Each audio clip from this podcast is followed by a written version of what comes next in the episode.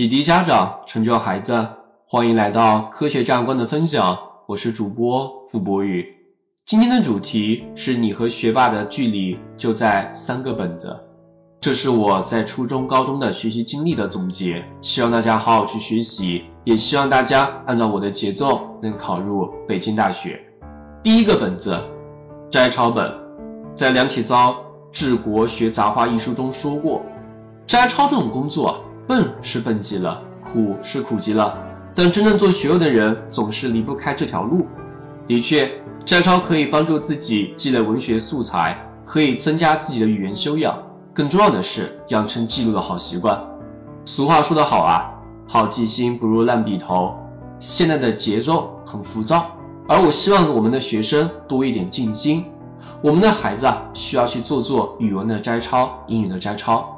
对于语文。多抄一些好词好句，一些好的段落，并且尝试去仿写。而对于英语来说，多抄一些词组句子。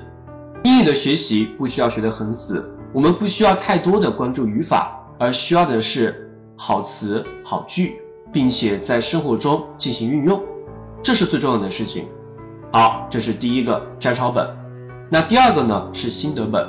什么是心得本？这是我高中的一个学习习惯，我每天晚上会放电影。什么时候放电影呢？哎，就是在入睡前闭上眼睛，调整一下自己的呼吸，把当天所学的内容像放电一样，在我的脑海中去回顾一遍。哎，在放电影的过程中呢，通过情景演绎的方法，我努力的去在脑海中还原一下课堂上的声音和图像，把老师一节课四十五分钟的内容压缩到三到五分钟，而这。就是课堂的精华。会学习的孩子每天学习的内容其实都很少，而不会学习的孩子呢，每天学习内容都很多，就是因为能不能进行压缩。这就是放电影。那放电影的过程中呢，需要去进行相应的记录，这就和心得本联系在了一起。我希望咱们孩子把每天在上课中所见所闻所思所想。以一二三四的形式写在自己的本子中。我以我教授的数学举例，今天学习了函数的定义，一写上。今天还学习了函数的性质，那写上二。比如说有单调性、奇偶性。第三个呢，今天学习了函数图像的理解，那函数就是图像，图像就是函数。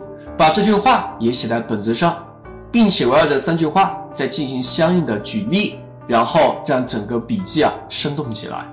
好，这就是心得本。那在放电影的过程中呢，我再补充一个细节，我希望咱们孩子做到尝试回忆。什么是尝试回忆呢？就是在放电影的过程中啊，不能打开课本和参考书，只能凭自己的记忆去进行回想。这个过程非常的重要。举个简单的例子，比如说 apple 这个单词。哎，在你脑海中回忆的时候，它到底是苹果呢？是香蕉呢？是汽车呢？还是纽约？它到底是这四个意思中的哪一个？在回想的过程中，会刺激我们大脑的深层的一个记忆，这样是极其有学习效果的一种行为。那什么是没有学习效果的行为呢？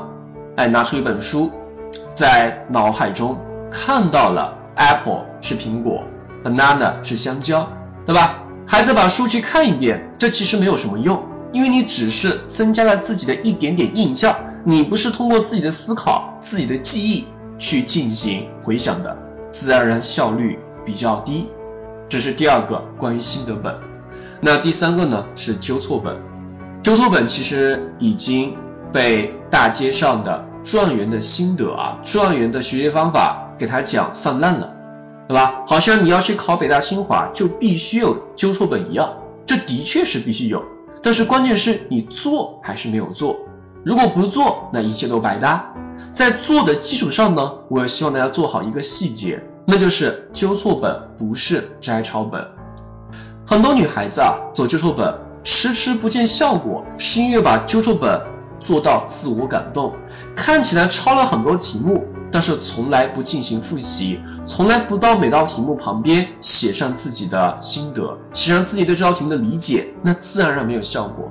好的纠错本不在于抄题，你甚至可以帮助孩子直接把相应的试卷、相应的作业剪下来贴在本子上，然后呢，让孩子在本子的反面去写这道题目的突破口是什么，这道题目值得注意的点是什么，这道题目和哪些题目相关，这才是纠错本的实质。好，今天分享的三个本子，第一个摘抄本偏向积累，第二个心得本偏向每天的回顾，第三个呢纠错本偏向的是反思。那如果你能做好这三个本子，我们有理由充分的相信，咱们的孩子一定能把学习学好。好，今天的分享就到这里。培养优秀家长，助力孩子成长。欢迎您明天继续收听科学家长观的分享。再见。